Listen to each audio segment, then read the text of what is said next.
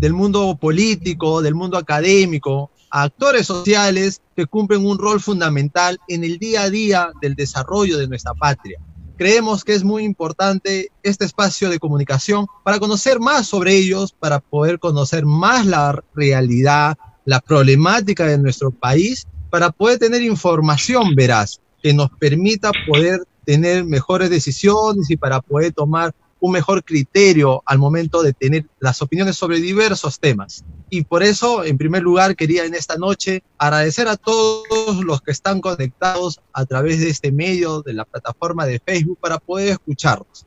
Desde aquí queremos promover este espacio y comenzar a dar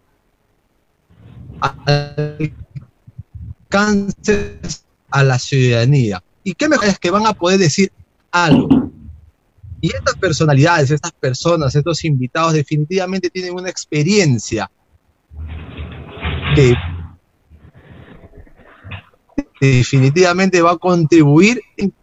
Quisiera saludar y, solidarizarme con todas las personas que han venido sufriendo esta pandemia, a sus familiares, muchas personas que no han podido tener el acceso a un servicio de calidad en los hospitales, por diferentes razones, por diferentes circunstancias. Y, esperamos realmente que desde el Estado los puedan tomar y reducir este malestar que afecta a toda la vida. Además, también quisiera saludar ya a nuestro primer invitado, que es el señor Víctor Jara, una persona que tuve la oportunidad de conocer ya alrededor de cuatro o cinco años, precisamente en estas actividades que nosotros promovemos, impulsamos semanalmente, o que veníamos impulsando semanalmente antes que llegue el COVID-19 a nuestro país, en, el afán intenso y permanente de poder llevar ayuda social a los sectores excluidos de la Lima metropolitana.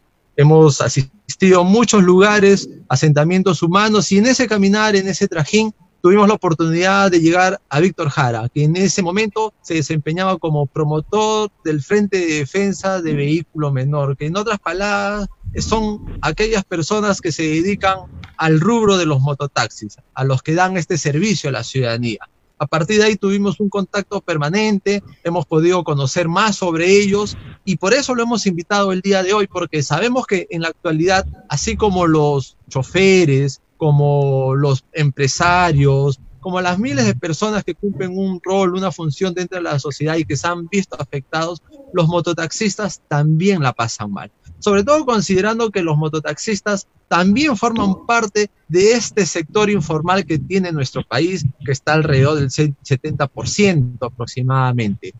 Según algunos estudios en el Perú, por ejemplo, son 400.000 mototaxistas que existen. De ellos, 200.000 aproximadamente se encuentran en Lima Metropolitana y algunos de ellos alrededor de unos son informales, que es un gran problema que también tienen que padecer los mototaxistas porque los formales, los organizados, a veces tienen que, digamos, cargar con los señalamientos y las acusaciones que los mototaxistas informales incumplen y que en algunos de esos casos están vinculados a la violencia, a los asaltos, a los robos. Entre estas cosas y por estos motivos creemos, eh, creemos muy conveniente conversar con el señor Víctor Jara, pero quisiera darle el uso de la palabra al señor Víctor Jara para que nos cuente en primer lugar algo más sobre usted. ¿Quién es Víctor Jara? Aparte de ser el promotor del Frente de Defensa de Vehículo Menor y actualmente regidor del distrito de Puente Piedra. Señor Víctor Jara, muy buenas noches. buenas noches, Alexis. Eh, bueno, quiero expresar mi agradecimiento a ti, Alexis, al grupo de jóvenes que, que trabajan coordinadamente, constantemente contigo, con diferentes, recorriendo diferentes sectores de Lima Metropolitana y de nuestro país, y por supuesto, levantando de primera mano la información, tocando la problemática, las necesidades que diferentes sectores sociales de Lima Metropolitana y de nuestro país tienen, ¿no? Felicitarte por esa labor y bueno, en nombre de los motoristas de Puente Piedra, del Cono Norte de Lima, expresarte nuevamente mi agradecimiento. Estamos aquí para desarrollar los temas que ustedes estimen convenientes y si me permites, por intermedio de, de esta transmisión en vivo a través del Facebook, expresar un saludo a todos los vecinos de Puente Piedra, de Lima y de todo el Perú, por supuesto, que nos siguen a través de las redes sociales. Eh, bueno, yo he venido trabajando diferentes temas en cuanto al transporte menor se refiere ya hace muchos años, desde el 2004 que entramos de lleno en este tema del transporte menor. He sido mototaxista y sigo siendo mototaxista aún. A la fecha aún tengo mi mototaxi.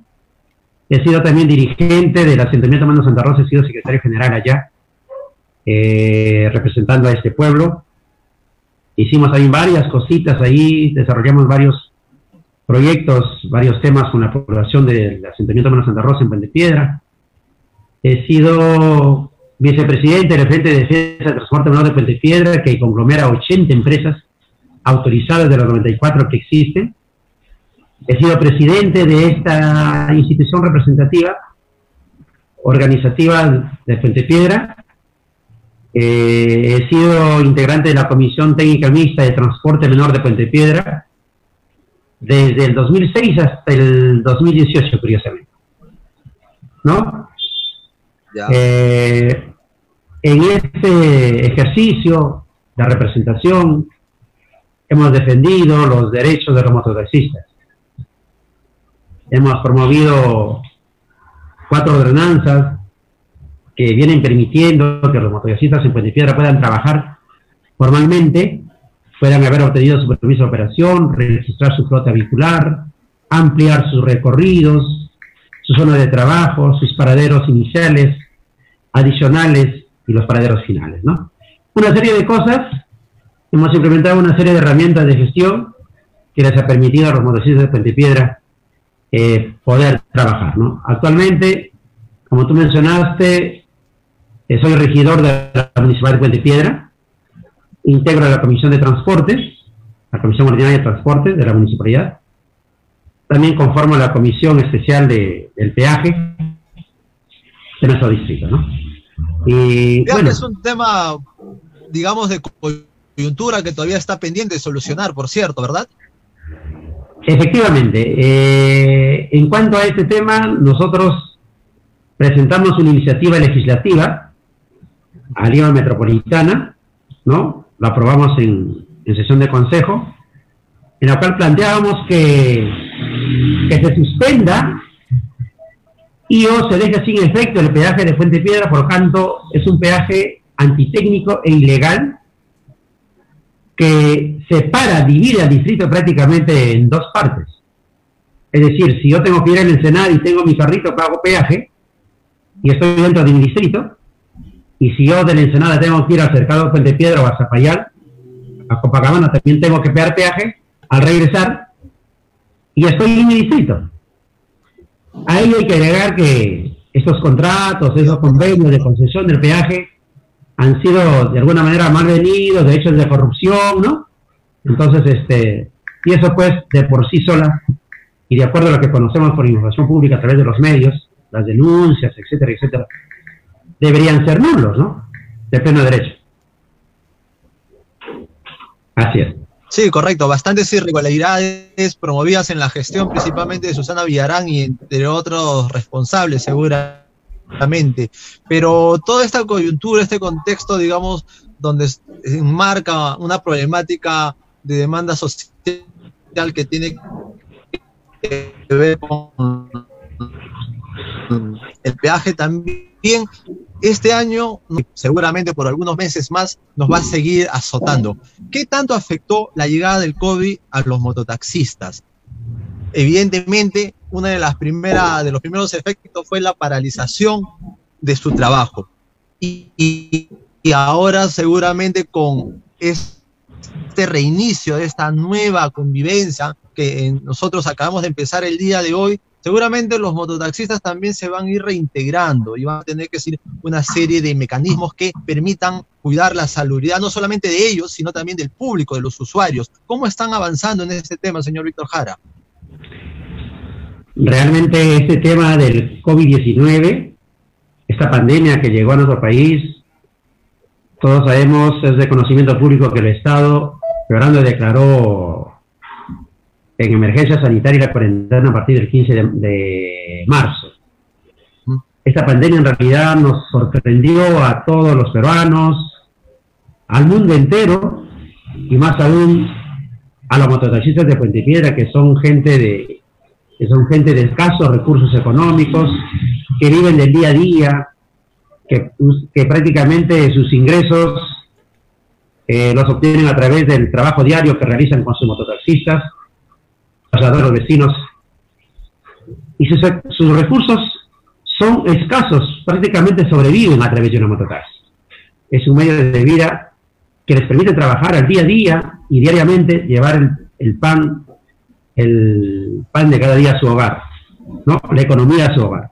Ellos se vieron afectados, nos afectó demasiado, por cuanto a partir de esa fecha y hasta, digamos, hasta el día de, hasta el día viernes, no pudieron, no podían eh, prestar el servicio, no podían trabajar. Eso los, Imagino que son los informales los que sí de alguna forma están tratando de... claro, los informales por supuesto han venido trabajando, los informales han venido trabajando sin ningún inconveniente. Uno porque la autoridad distrital, en este caso la municipalidad, la misma policía no podía eh, impedida de, hacer también la fiscalización por cuanto el COVID-19, esta pandemia, eh, obligaba a que el aislamiento social, a que nos quedemos en casa para evitar el contagio, para evitar la propagación, la propagación del COVID-19, ¿no?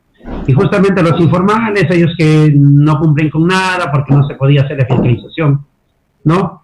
Y también exponiéndose, poniendo en riesgo de su vida y de los peruanos, porque también eso ha sido un poco infeccioso de alguna manera y eh, seguramente habrá propagado también el virus ellos venían trabajando. Digamos, respecto a ellos, en el marco legal, ¿dónde está la deficiencia? Porque no es novedad que, que exista un sector informal de los mototaxistas que desacredita a las personas de bien que vienen trabajando, cumpliendo sus, sus, inscripciones en las asociaciones, quienes pagan sus impuestos, quienes cumplen las normas de tránsito. ¿Qué, qué falta? ¿Qué, ¿Dónde está el problema porque se mantiene esta realidad.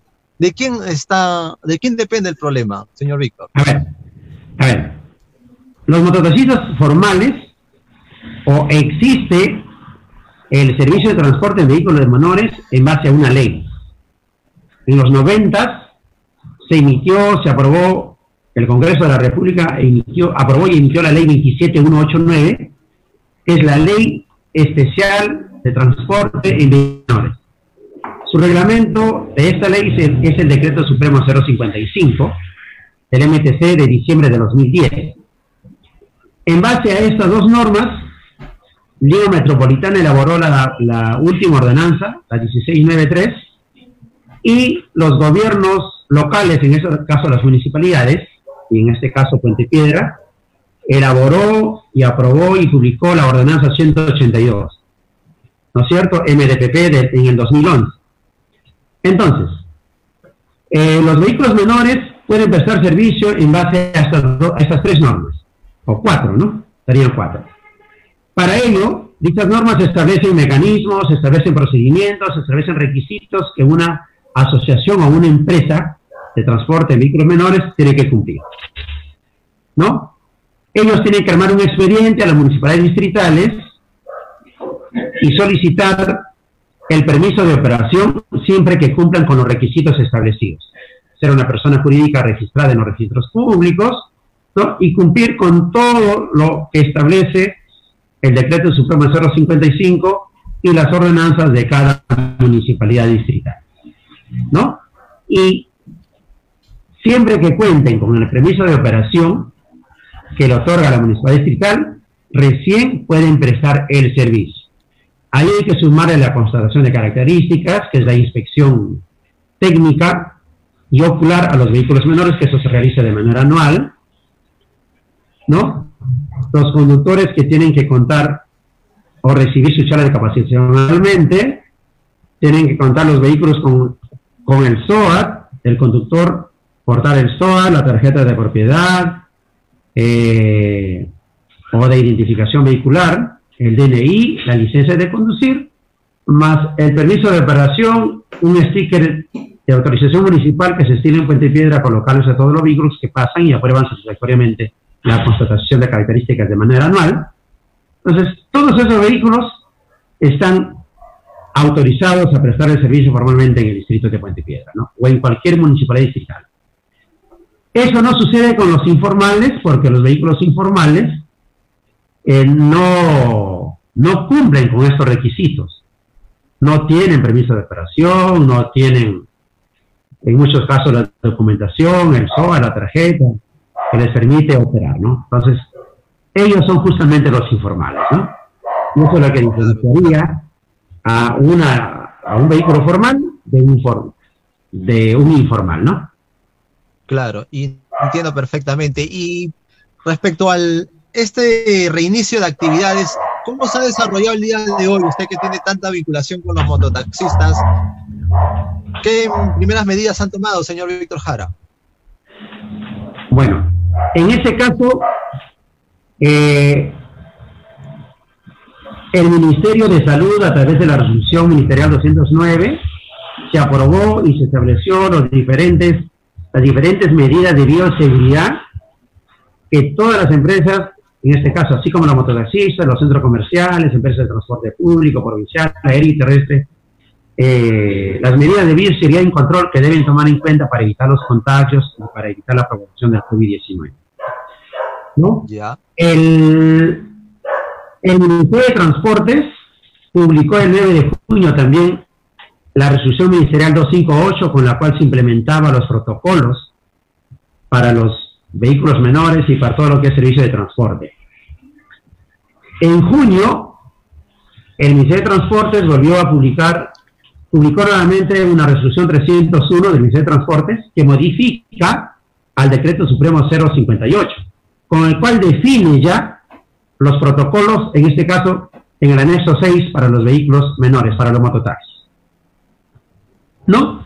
Así también tenemos el decreto supremo 094 que se emitió el 23 de mayo, en la cual se establecía ciertas prerrogativas de cómo es que la municipalidad debe, eh, reconociendo las facultades de la municipalidad distrital para la situación y control de los vehículos menores, ¿no? En el cumplimiento de los protocolos eh, para que estos puedan prestar servicio. Eh, en ese sentido, en ese sentido y de acuerdo a esta normatividad, y siempre buscando que salvaguardar como autoridad la vida, la salud de la población, de los vecinos de Puente Piedra, desde el 7 de mayo, nosotros venimos promoviendo e impulsando una, normativa que permita que los mototaxistas de Puente Piedra puedan volver a trabajar, puedan volver a brindar el servicio de transportes a la población, cumpliendo con los protocolos que establece la resolución 301. En ese sentido, hicimos llegar nuestras propuestas e iniciativas conforme a nuestras funciones y el día 26, el día viernes 26 de junio, a las 4 de la tarde aproximadamente, eh, aprobamos en sesión de consejo la ordenanza número 301, 381, perdón, con la cual estamos implementando el protocolo y las medidas de bioseguridad para que los motocistas de Puente Piedra, las 93 instituciones autorizadas y los 6.500 mototaxistas formales que existen en Puente Piedra puedan prestar el servicio eh, con el protocolo correspondiente, salvaguardando su salud de ellos, la salud del vecino, la salud del pasajero que ellos puedan eh, transportar diariamente, ¿no? Claro, entendemos perfectamente, señor Víctor Jara. Y en ese sentido, digamos, esperamos que de poco a poco puedan de alguna forma poder reinsertarse y puedan de alguna forma tratar de poder recuperar todos estos ingresos que, como todo ciudadano, nos hemos visto afectados durante estos más de 107 días ya que llevamos. Finalmente, señor Víctor Jara, ¿tendría usted un mensaje final para los mototaxistas y en general para toda la población, principalmente para sus vecinos, a quien usted representa, por favor? Eh, sí, Alexis, si me permites, aprovechando la ocasión también hacer mención a los vecinos motoristas de Puente Piedra. El día viernes también aprobamos otra ordenanza con la cual se está otorgando beneficios tributarios con, con la eliminación de multas, gastos, una serie de, derechos, eh, eh, de procedimientos que ellos, que los motoristas tendrían que pagar a la municipalidad con esta ordenanza. Estamos dándole beneficios tributarios con exoneraciones que van del 100%, 90%, 60%, 70% para vehículos que están en el depósito municipal eh, el año, desde el año 2016, 2017, 2018, 2019. Y todos los vehículos que, hayan, que estén en el depósito hasta el 31 de enero de este año van a poder acogerse a esta ordenanza y van a tener exoneraciones en las multas. Y también para los vehículos menores. un apoyo para ellos. Claro, para los vehículos menores que fueron internados en el depósito por distintas razones antes de la cuarentena, también no van a pagar depósito ellos, ¿no es cierto? Porque tendrían que pagar una gran cantidad de dinero seguramente por todos los días que han estado ahí en el depósito municipal durante estos más de 100 días de cuarentena. Pero esta ordenanza les va a exonerar de todo ese pago de depósito y muchas cositas más. Ya, ya el día de hoy, ya muchos motoristas de Puente han podido retirar sus, el día de ayer sus vehículos de la municipalidad acogiéndose a esta ordenanza, ¿no? Y en ese sentido, esperamos que esta ordenanza y que la ordenanza 381 también beneficie y les permita trabajar a los compañeros mototaxistas, ¿no? Entonces, eh, finalmente, te agradezco una vez más por este espacio y decirle a la población, a los vecinos de Puente Piedra, de Lima y de todo el Perú, que sigamos las recomendaciones, eh, que cumplamos con los protocolos que se están implementando con las diferentes normas que se van emitiendo a través del gobierno central, a través de los gobiernos regionales, gobiernos locales, porque tenemos que cuidar la vida, tenemos que cuidar la salud. Cuidándonos nosotros, cuidamos a nuestra familia, cuidamos a nuestros vecinos, a nuestros compatriotas, cuidamos a la salud de todos los ciudadanos.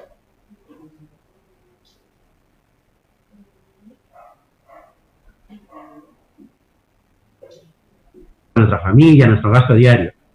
Pero por encima de todo ello, tenemos que pensar en la salud, tenemos que pensar en la vida. Eso es lo que, por lo cual debemos velar las autoridades, y en fin, todos los peruanos. Estamos en una, estamos en una etapa, una emergencia de salud nacional, en la que si nosotros no nos cuidamos, nadie lo va a hacer. En ese sentido, exhortar a los vecinos, a los a los peruanos que usen su mascarilla, su protector facial dentro de lo posible, que mantengan la distancia social, un metro hacia adelante, un metro hacia atrás un metro hacia los costados, ¿no? En los buses igual al subir, eh, guardar la distancia, sentarnos en los asientos señalados, ¿no? Igual cuando vayamos a los centros comerciales, guardar la distancia que corresponde. Y también cuando vamos a los mototaxis, no más de dos motos, dos pasajeros, perdón, por mototaxi, ¿no? Eso es lo que podría decirle a todos los peruanos, a mis vecinos de Puente Piedra, y a ti, por supuesto, mi agradecimiento, Alexis, por esta invitación, por este espacio que nos has brindado. Y bueno, gracias por todo y estamos a tu disposición cuando tú estés conveniente para desarrollar de repente, tratar cualquier otro temita, ¿no? Al contrario, señor Víctor Jara, yo le agradezco a usted por su disposición, por su tiempo el día de hoy y aprovecho también para saludar, he visto algunos comentarios aquí en las redes de Gabriel Jerónimo Tomaya Ticona, que es un, colega suyo que también se dedica a esta labor. Saludar a John Chávez Ramírez, que le mando un saludo a usted, a Jaime Marcos, a Ashley Wiz, que también está viendo, y a todas las personas que están conectadas a través de este medio, saludarlos y agradecer por su sintonía. Y el próximo miércoles volveremos a las 7 de la noche para presentar otro tema y para poder conversar más sobre la problemática, sobre la realidad social, económica de nuestro país. Muchas gracias, señor Víctor Jara, y un saludo para todos. un, minuto, un abrazo. Sí, dígame, antes de terminar entonces. Mira, eh, estábamos, olvidando un tema, ¿no? O de repente yo más que tú. Si hay algo que tenemos que afrontar en Puente Piedra, tanto nosotros, la autoridad, la municipalidad, la policía, conjuntamente con los dirigentes de los motoristas, es la informalidad. Hay mucha informalidad en el distrito de Piedra y como en todo el Perú, en el, sector transporte, en el sector empresarial, en el sector laboral, ¿no? En todos los, los, estratos, diríamos, ¿no, es cierto?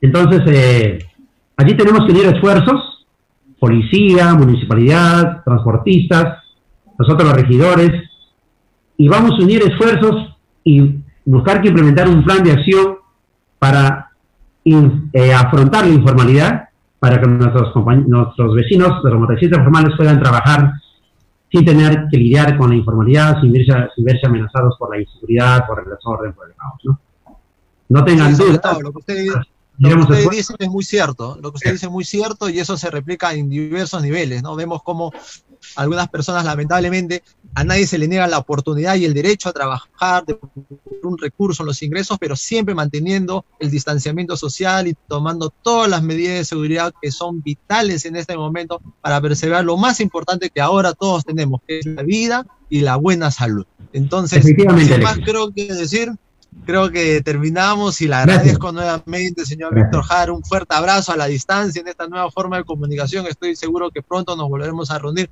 no solamente con usted, sino con todos los mototaxistas de Lima Norte y de Puente Piedra. Gracias, Alexis. Buenas noches. Un fuerte abrazo. Nos vemos. A todos, tus, seguidores sociales que te siguen a través de la red de Facebook y todas las demás redes sociales, eh, gracias. Gracias por todo.